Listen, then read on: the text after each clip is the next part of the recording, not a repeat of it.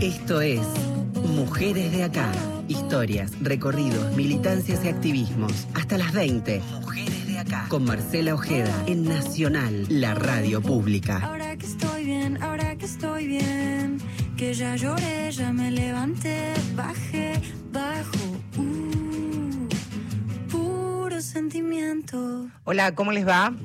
Muy buenas tardes, tarde noche, aunque primaveral, por supuesto.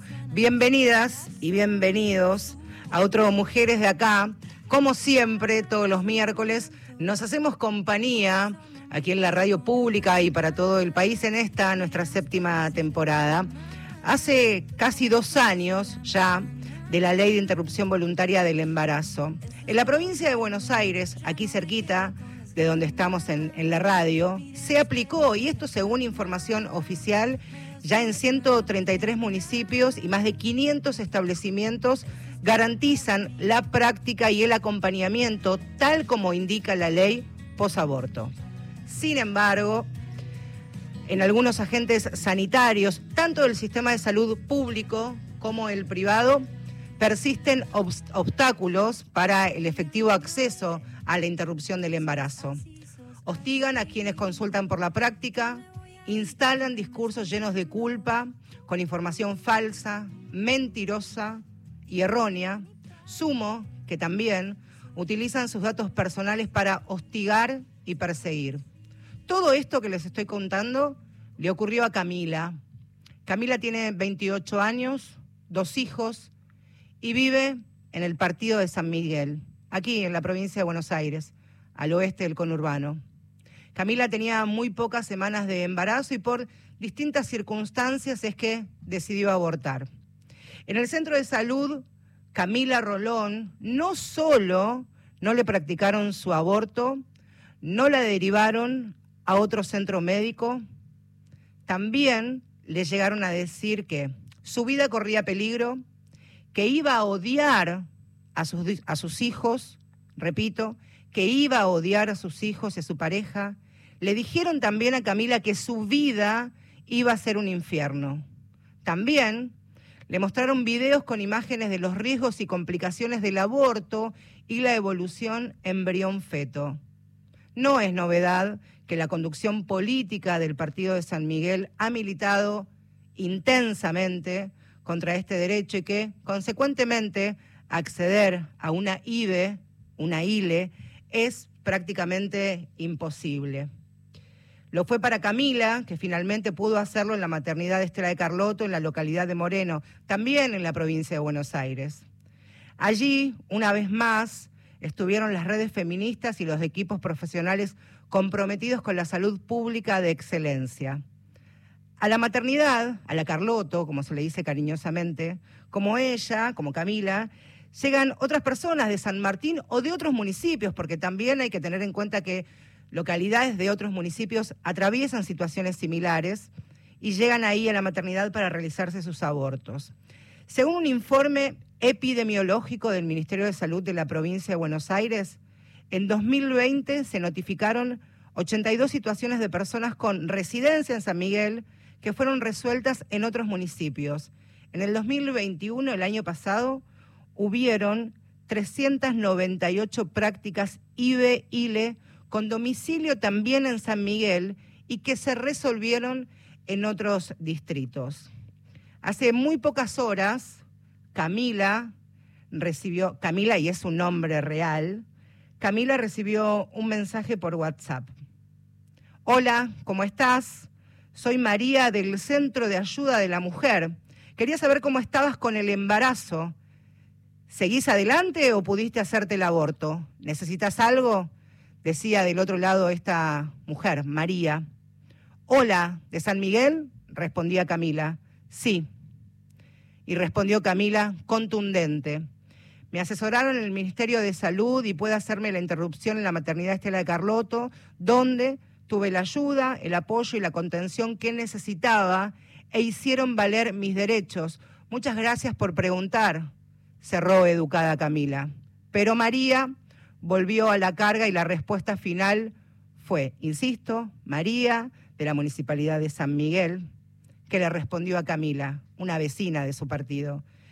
lamento la pérdida de tu bebé, lamento la pérdida de tu bebé y que nadie haya tenido en cuenta los derechos de él.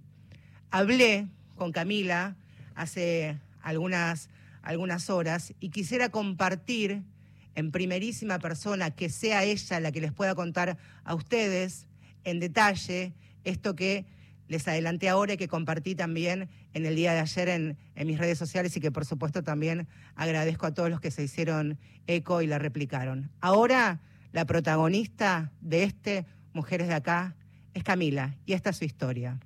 Ante todo, Camila, te quiero agradecer por compartir con, con nosotras, con nosotros parte de, de tu historia, contarla en, primera persona, porque muchas veces escuchamos o leemos historias como las tuyas, pero tiene un enorme valor y mucha valentía, por otro lado también, contar lo que te ha pasado en el, en el mes de agosto. Decíamos que Camila tiene 28 años, vive en el partido de San Miguel. Buenas tardes primero. Bueno, yo me entero que estoy embarazada, un momento muy complicado en mi vida, así que bueno, decido interrumpir el embarazo y me acerco a la salita del barrio para que en teoría me iban a brindar los métodos para que yo pudiera hacerlo. Bueno, fue todo lo contrario, me encontré con una situación muy, muy, muy fea para mí, para todas creo, donde me tendrían que haber apoyado y me, bueno, me mostraron videos relacionados al, al, al aborto, cosas muy traumantes, traumáticas para mí, bueno, me, me, dijeron muchas cosas feas, me dijeron que yo, yo tengo dos hijos, eh, me llegaron a decir que iba a odiar a mis hijos por, por interrumpir el embarazo, o sea, que, que, iba a tener esas consecuencias, que iba a odiar a mi pareja, que, que mi vida iba a ser un infierno, digamos, por así decirlo. Que tu vida iba a ser un infierno eh, por hacer uso sí. de una ley que ya te protege y te ampara hace, hace casi dos años. Camila, vamos a, a empezar, si querés, desde, desde el comienzo hasta esta situación casi criminal que tuviste que, sí, que vivir. Te haces, te haces, una ecografía, sabes que estás cursando tu, tu tercer embarazo y te acercás a la ginecóloga que habitualmente te, te, atiende en el barrio o te derivan. ¿Cómo fue ese proceso administrativo, si querés? Sí, fui a otra salita que me recomendaron y bueno, la, ahí me derivaron ellos mismos a un lugar que supuestamente, en el mismo lugar, en la misma salita, que supuestamente me iban a brindar los, métodos y todo para que yo pudiera hacer la interrupción. Fue todo lo contrario. ¿Vos ya fuiste con tu ecografía? ¿Ya sabías las semanas sí. de gestación? Sí, sí, en ese momento estaba de cinco semanas cuando fui. Bien. Y te eh, reciben esta, este segundo lugar dentro de, del mismo espacio, que es la sala Rolón ahí en, sí. en San Miguel. Y, sí. ¿Y cómo fue el trato? ¿Qué te explicaron? ¿Qué te dijeron? Bueno, primero mucha contención, supuestamente lo que ellos me, me mostraron, bueno, me hicieron una entrevista eh, preguntándome, bueno, muchas cosas de mi vida, si tenía hijos, cuántos años, dónde vivía, qué sé yo. Y bueno, después me empezaron a, a, mostrar, bueno, me dijeron que ellos sí o sí me tenían que mostrar esos videos, eran procedimientos horribles, pero bueno, que era parte del, del, del proceso, digamos, no sé cómo decirlo.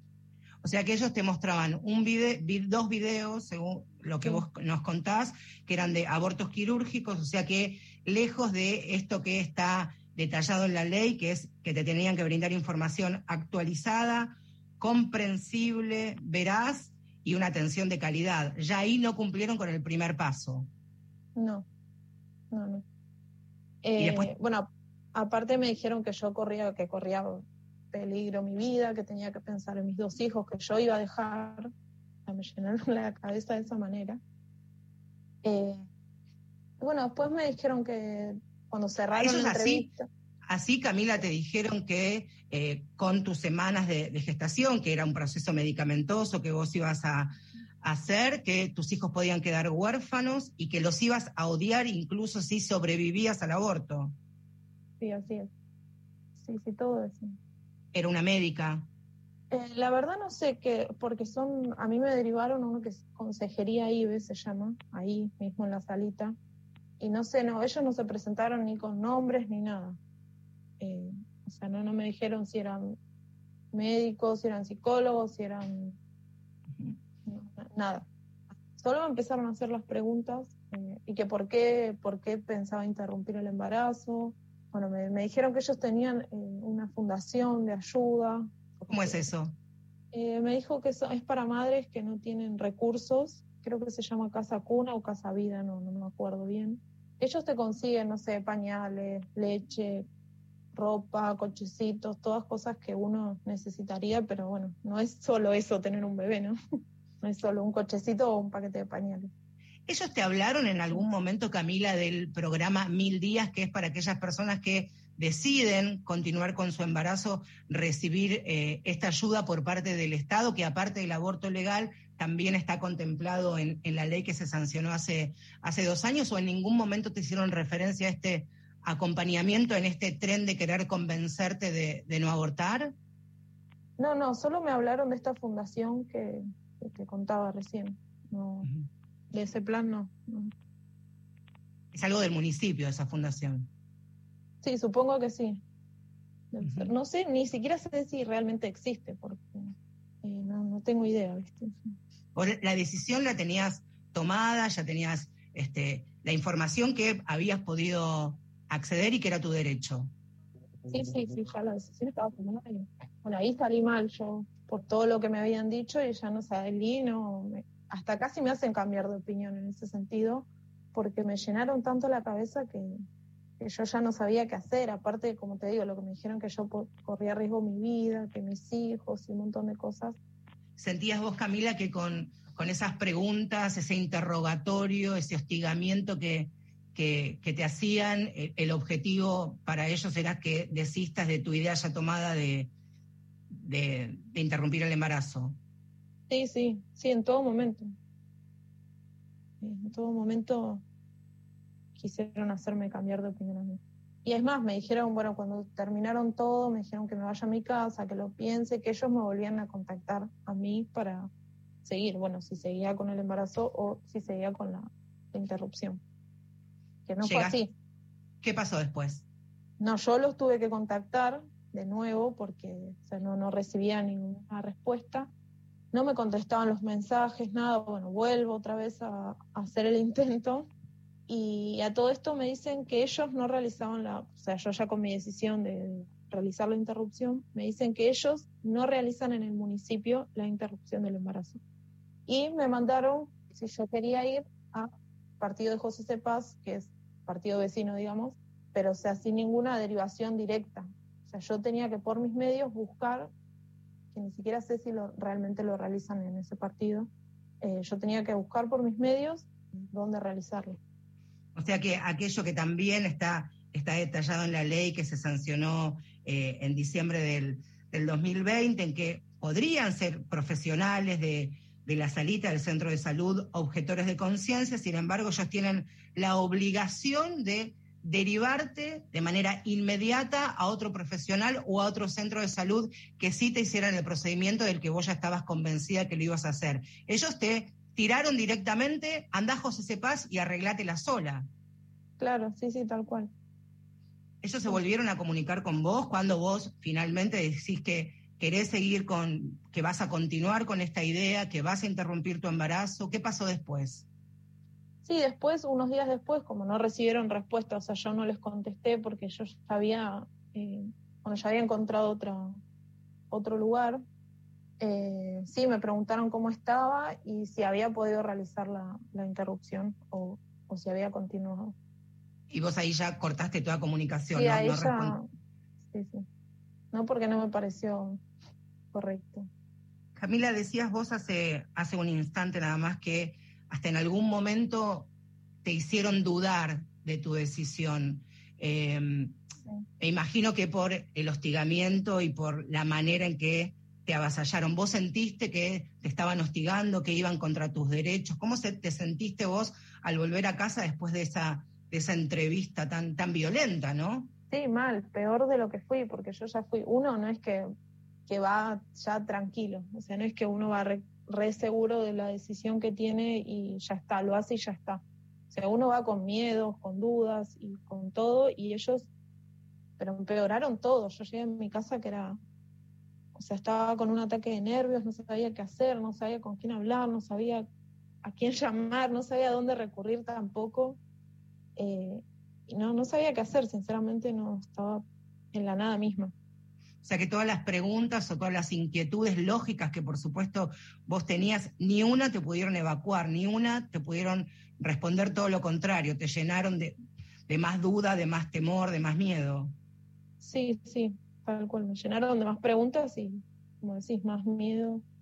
Hablábamos, eh, Camila, nosotras estamos en, en, contacto desde esa fecha prácticamente, eh, que para vos nunca había sido una, una decisión o una posibilidad de llevar adelante un, un, aborto en, en, estas características, en estas situaciones. Contás, de hecho, que tenés, eh, que tenés dos hijos. ¿De qué manera te, te cambió también la, tu percepción de, de, lo que es la interrupción legal eh, del embarazo después de lo que, de lo que viviste en, en este lugar, insisto, en el partido de San Miguel? Sí, Sí, yo al contrario, siempre, o sea, con los dos, dos chicos que tengo, nunca fue una opción porque no, no estaba, no, nunca juzgué a nadie que lo, lo hacía, pero no, no, tampoco era legal igual en ese momento, no claro. era más difícil todavía, eh, porque tienen nueve y siete años mis uh -huh. hijos. Eh, pero sí, me cambió un montón porque yo ahora lo veo desde otro lado, desde, o sea, me puse en el lugar de las personas que tienen que pasar por eso y es, es distinto, es, qué sé yo, le cambia mucho la cabeza en ese sentido, pasar por la situación. Aparte que es muy feo todo, todo lo que uno tiene que pasar, más allá de, todo lo que pasé acá, en, que uno te señala, no sé, te juzgan o te, te, hacen sentir culpable de lo que uno está haciendo también. Eso de, que tantas veces decimos y, y repetimos y contando, contamos esto de, del señalamiento y sentirse criminalizada, ¿no? Como, como una criminal, incluso haciendo uso de su derecho. Sí, sí, tal cual. Después, bueno, no se, no se dio esta derivación en tiempo y forma, que tenían la obligación, ellos, aunque objetores de, de conciencia, pero ellos en ningún momento te dijeron que eran objetores de conciencia, sino directamente que no tenían los medios o los recursos, como si fuera este, algo económico, ¿no? Claro, sí. Sí, sí. No, no tienen los medios ellos, eh, o sea, no tenían para brindarme eh, el medicamento, por ejemplo. Y, bueno, y así me derivaban a otro lado. Ahí contarles eh, a quienes nos están escuchando que, que estuvimos en contacto con, con Camila. Después, por supuesto, vamos a ampliar en, detalle qué es lo que pasa en este municipio y en otros, en otros partidos de la provincia de Buenos Aires, principalmente para tener como como premisa fundamental la información como poder, ¿no? Camila tenía esta información que en este lugar debían por lo menos escucharla, evacuarle las dudas y derivarla si es que eran objetores de conciencia. Finalmente, Camila, pasaron algunas, algunos días y finalmente pudiste hacer tu, tu interrupción de, del embarazo en un lugar que sí te recibió como corresponde y tuviste tu experiencia en la maternidad de Estela Carlotto de, de Moreno. ¿Cómo, cómo fue la otra parte de, de, la historia, ¿no? Sí, ahí fue totalmente distinto. Yo ya iba con miedo porque con lo que había pasado, pero la verdad que no, no eh, me atendieron súper bien, ellos te hacen entrevista, no te preguntan ni por qué lo haces, ni, o sea, no, no te juzgan en ningún momento. Al contrario, enseguida me brindaron todos los, bueno, me dieron los medicamentos, me hicieron estudios. Eh, es más, bueno, tuve fallido dos veces y uh -huh. me, me, contuvieron en todo momento, o sea, me, me, me, atendieron enseguida, me hicieron, me dieron de nuevo la medicación, eh, me acompañaron. Después, bueno, yo tuve que hacer una internación porque falló de nuevo. Sí. Y, y nada, todo más que bien, la verdad es que es súper súper cómodo todo, más allá de lo traumático que es, fue totalmente distinto porque ellos te hablan, aparte te, te, brindan, apoyo psicológico también, eh, pero bueno, todas las dudas, todo, todo, todo te hacen.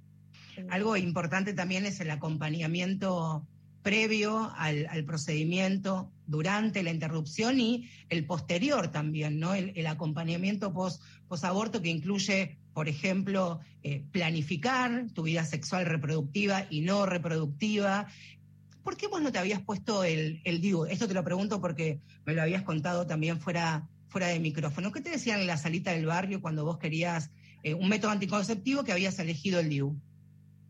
bueno, lo conté, mi hijo tiene siete años, más chiquito.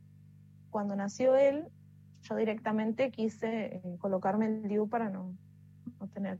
Eh, bueno, y cuando voy a la salita con la médica que me atendía a mí, eh, me dicen que no tienen el aparato para colocar el, el dispositivo. Que volviera en un tiempo. Al tiempo volvía otra vez. A todo esto yo estaba con pastillas anticonceptivas, ¿no? En ese momento. Sí. Eh, bueno, pasaron siete años. Bueno, entre medio estaban los dos años de pandemia, ¿no? No cuentan. Porque no, me, no, me, hacía atender, pero me hacían volver en un tiempo, en un tiempo, en un tiempo, y nunca, o sea, no, nunca tuvieron el, el material para, para colocármelo, lo que decían ellos. Y tampoco entraba en el, en el chip. claro, por la edad. En el implante, en el, implante subdérmico, claro. Sí. Que, debe, que debe ser lo único que tal vez no, no te mintieron en, en ese sentido. Bueno, termina el, tu procedimiento, estás, estás acompañada, finalmente pudieron este, consensuar con los profesionales de, la maternidad Carloto allí en Moreno un método anticonceptivo de acuerdo a, a, tus necesidades, a tu edad y a tu historia clínica. Sí, sí, sí. Ellos mismos te dicen, vos tenés que salir de ahí con un método anticonceptivo, sea cual sea el que vos elijas. Y, así fue. Y bueno, sí, sí, salí de ahí mismo con el, con el DIU colocado, eh, bueno, por 10 años eh, me cubren. Camila, yo nuevamente te, te, quiero agradecer tu testimonio, es sumamente valioso, importante para que se escuche en, primera persona lo que te pasó, lo que sufriste, lo que te hicieron y que ojalá, si vale la, la palabra, valga, sirva para que a otra mujer o a otra persona con capacidad de gestar no tenga que vivir esta situación que, por otro lado, se repite, es sistemático, esto lo, lo charlábamos también durante todo este tiempo, Camila, que ocurre en, en San Miguel. Así que yo personalmente te quiero agradecer. ¿A qué te dedicas, Camila? Yo soy empleada doméstica por el momento. ¿Trabajas en casas de familia? Sí, en casas de familia, sí. Este, así que no, también para pensar, digo, sos sostén de, de casa, sos cabeza de familia, sos jefa de hogar. Sí, yo estoy sola con mis hijos. Bien.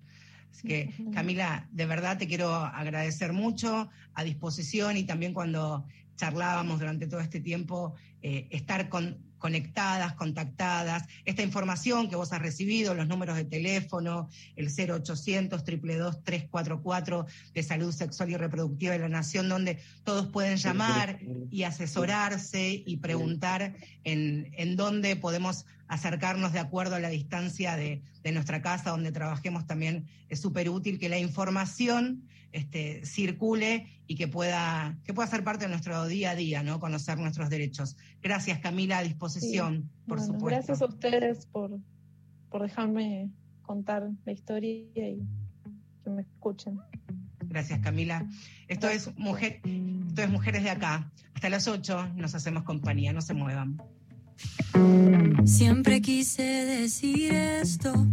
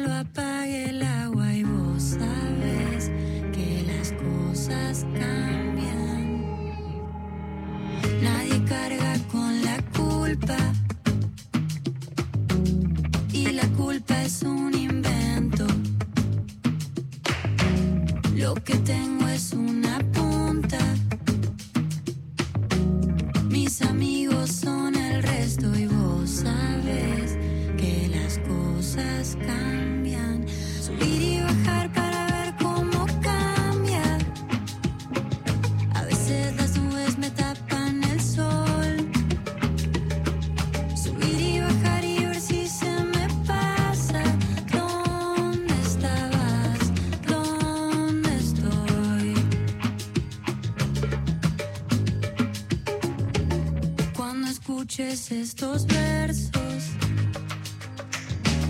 va a ser todo fantasía. Y si la quedo Sobre nosotras, historias, luchas y conquistas. Mujeres Mujeres de acá por Radio Nacional.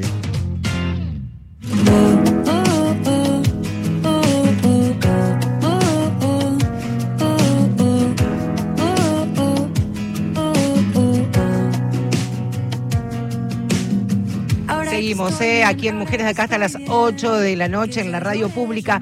Eh, agradecer en estos instantes a organizaciones de derechos humanos, organizaciones feministas que en las últimas horas han estado y están a disposición para todo lo que necesite Camila. Por supuesto, el acompañamiento fue, fue previo a hacer pública su historia, primero en las redes sociales y ahora, por supuesto, lo importante de escucharla en, en su voz y en primerísima, en primerísima persona. Por supuesto, Camila no es la misma del mes de agosto de estos últimos de estos últimos meses, así que estamos acompañándola y como sucede habitualmente en todo el país, eh, lo que sentimos y los que somos parte de las redes feministas y de los movimientos de mujeres y los feminismos en la Argentina.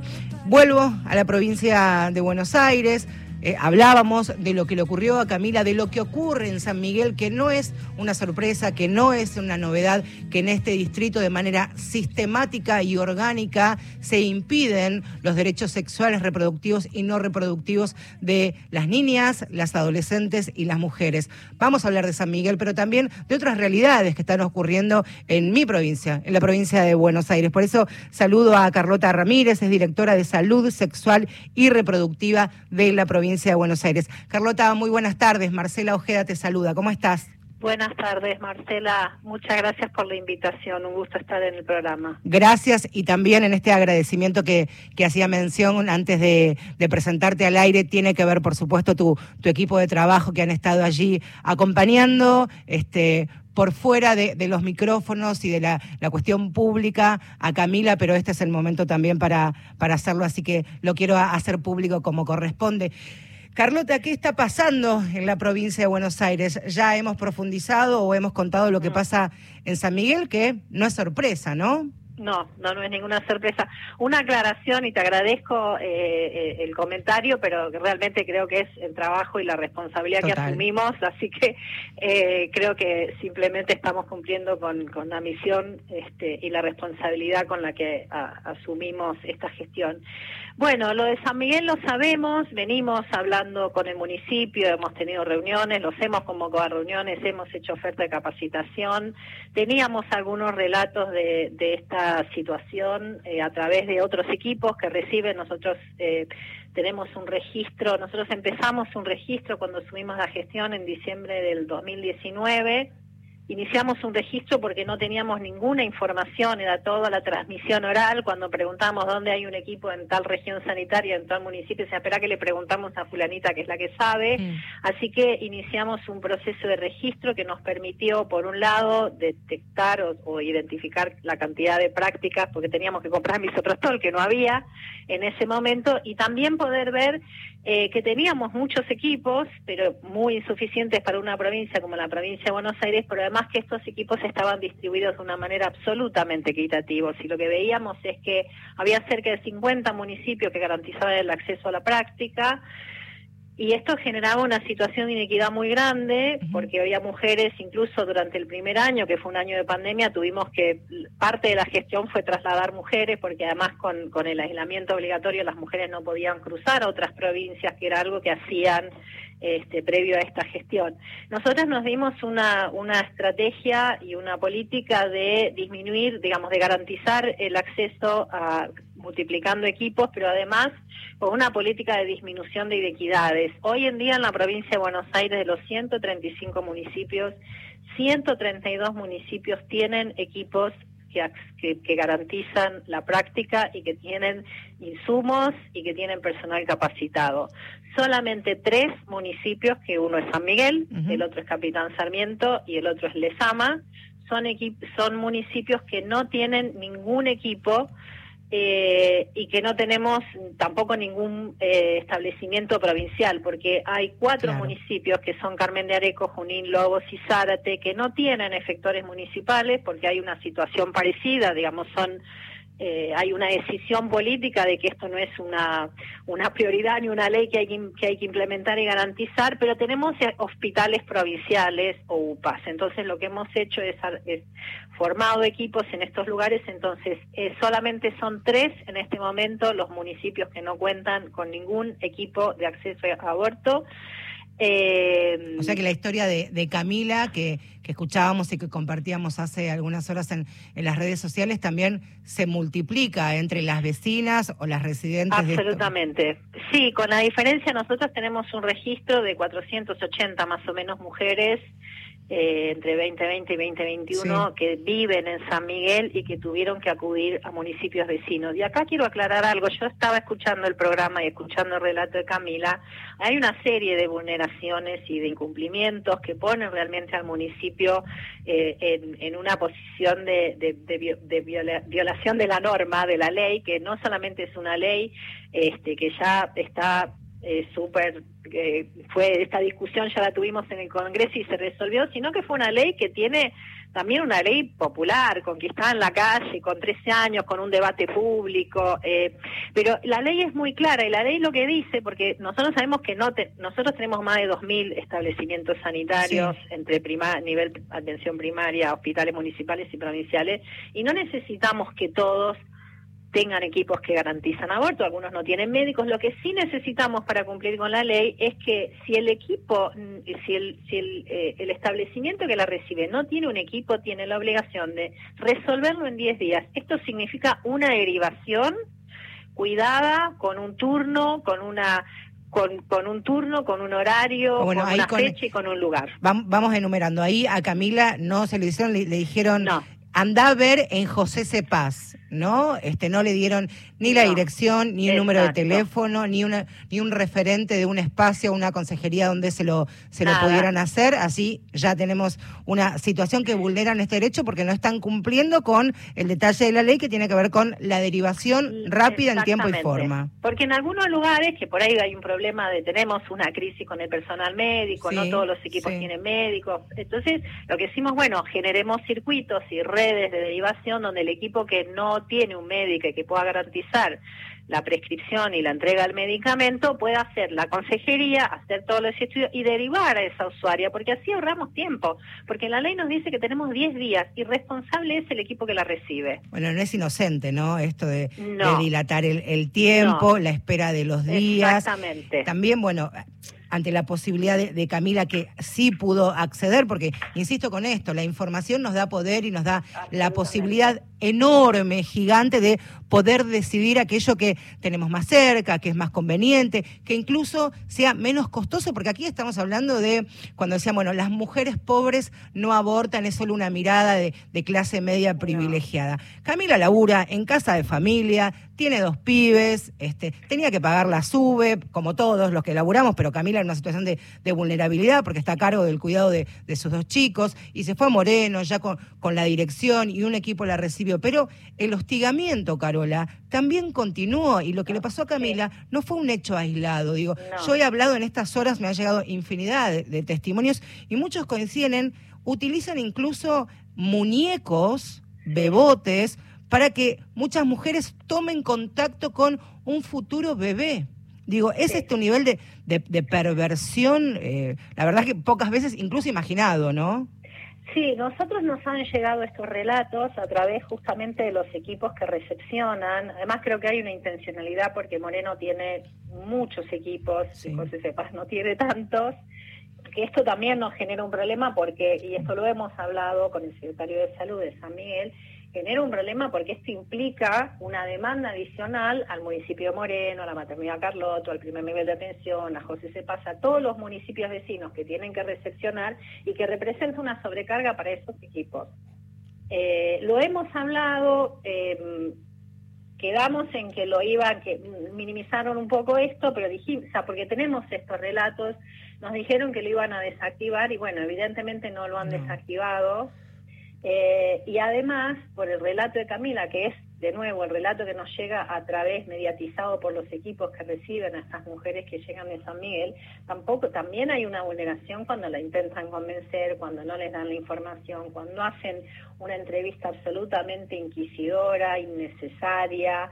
La ley también es muy clara, aunque sean objetores de conciencia, tienen que dar información. La objeción de conciencia es para la práctica, que además, en el caso de un embarazo de cinco semanas, la objeción de conciencia es entregar una cajita de misoprostol. Claro. Porque después lo de todo lo demás es información, porque la verdad es que la interrupción la hacen las personas en sus casas, salvo que haya una situación que quieran hacerlo en el hospital, cosa que nosotros también, pues sobre todo en un primer trimestre, pueden hacerlo ambulatoriamente. Después de ciertas semanas necesitamos eh, internar porque bueno es una es una práctica más compleja claro. y, y la otra cosa que cuando le dicen que no están la medicación nosotros hemos distribuido solo en la provincia de Buenos Aires eh, más de 62 mil tratamientos de misoprostol que se suman a lo que distribuyó el Ministerio de Salud de la Nación y hoy en día tenemos mifepristona tenemos Convicap Contact que es el gol estándar y eso hay en todos los establecimientos sanitarios hay stock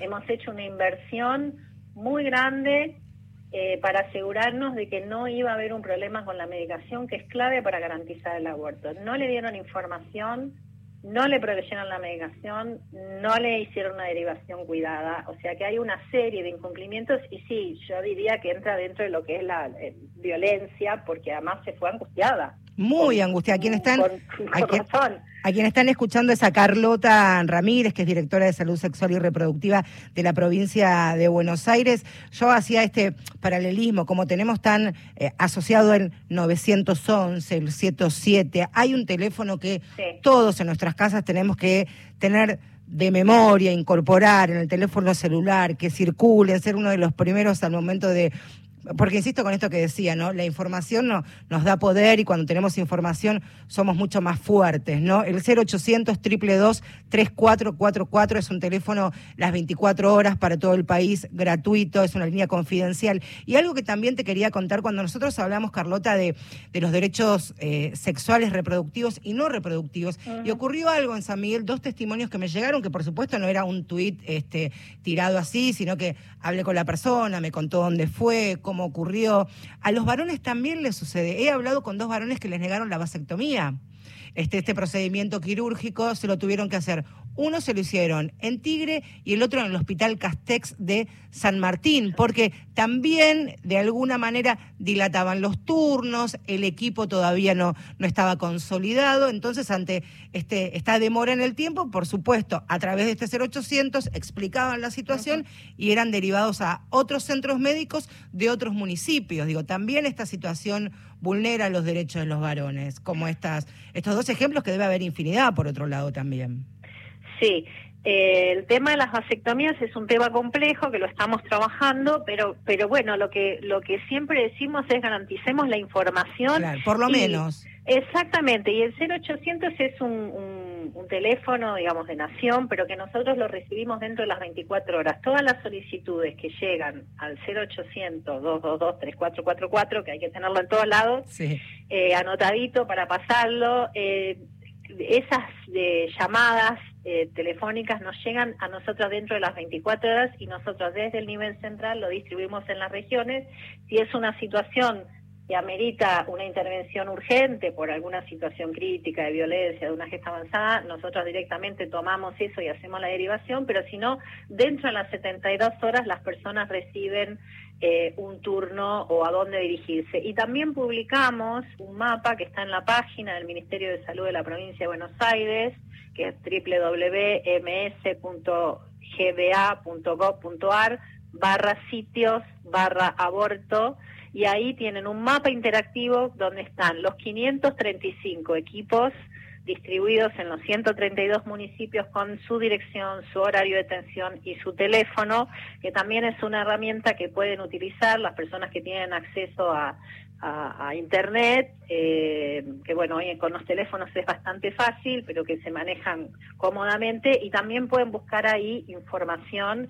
Hay una serie de, preguntas y respuestas para, para darle alguna información a preguntas frecuentes y también están los 535 equipos de salud que contamos en la provincia de Buenos Aires que garantizan el acceso al aborto en los 132 municipios, salvo San Miguel de San y Capital. Y en algunos municipios, y ya con esto te, te despido, Carlota, en algunos municipios donde están incluidos en este listado, pero dentro de, de esos municipios hay algunos operadores de salud de ciertas localidades que también son un tanto reticentes, algunos espacios en Tigre, algunos espacios en Merlo, por eso también como militantes, como activistas, feministas, también somos guardianas de la ley e intentamos también contar estas historias para hacerlas visibles por un lado y por otro lado también que se cumpla lo que, lo que tanto ha costado y que se votó hace ya casi dos años. Carlota. aprovecho una cosita antes de, ir, de dejarlo, es que también cuando encuentran esas situaciones, escriba o llamen al 0800, mejor dicho, y nos dejen saber dónde encontraron barreras de acceso, porque eso nos permite, en, la provincia es un territorio muy grande, muy diverso y para nosotros es muy difícil desde el nivel central saber lo que pasa en cada uno de los municipios. Así que esa información también es útil para nosotras porque nos va, nos va permitiendo construir ese mapa donde podemos intervenir y ver cuáles son las estrategias en cada uno de los lugares. Así que también, por favor, déjenos saber cuando en algún efector eh, las maltratan o les dan información errónea o directamente les capturan el acceso a la práctica. Gracias, Carlota, por esto y, por el trabajo en silencio, que es en definitiva el, el que vale. Un fuerte abrazo. Gracias, Hasta luego. Chao. Respiramos un poquito. Natalie Pérez lo eligió Gustavo Kogan, nuestro productor. Dijo, vamos a poner algo de Natalie Pérez. Primera vez en Mujeres de Acá, no va a ser la última. Aflojamos un poquito y ya venimos, dale. No pensaba si era de los dos, que no había más palabras, solo confusión.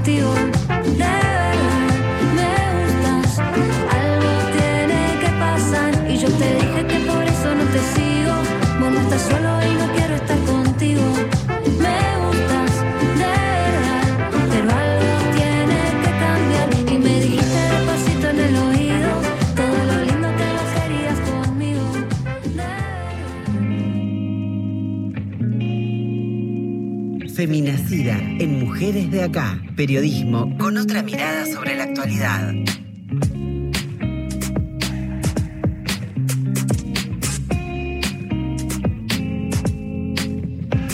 Supuesto, se suman a este Mujeres de Acá, que como tiene como protagonista Camila, pero por supuesto la multiplicidad de, historias que vamos conociendo y nos van llegando en distintos puntos, no solamente en la provincia de Buenos Aires, sino todo en todo el país, que tiene que ver con las barreras y los obstáculos para acceder al aborto legal, seguro y gratuito. Agustina Lanza, ¿cómo va? Muy buenas tardes. Agus, ¿cómo estás? Bienvenida. Hola Marce, gracias por la bienvenida. Buenas tardes. Muchas gracias. Bueno, el, aporte de usted es siempre fundamental y de la mano a lo que a lo que planteamos en, en cada programa. Abrimos un poco la frontera de la provincia de Buenos Aires y ponemos la lupa en el país todo. Sí, claro que sí, porque es importante decir que se, eh, sigue habiendo un movimiento en red, ¿no? Que trabaja para monitorear y exigir que las prácticas se lleven a cabo en todo el país y sobre todo en, lo que respecta a fortalecer la legislación.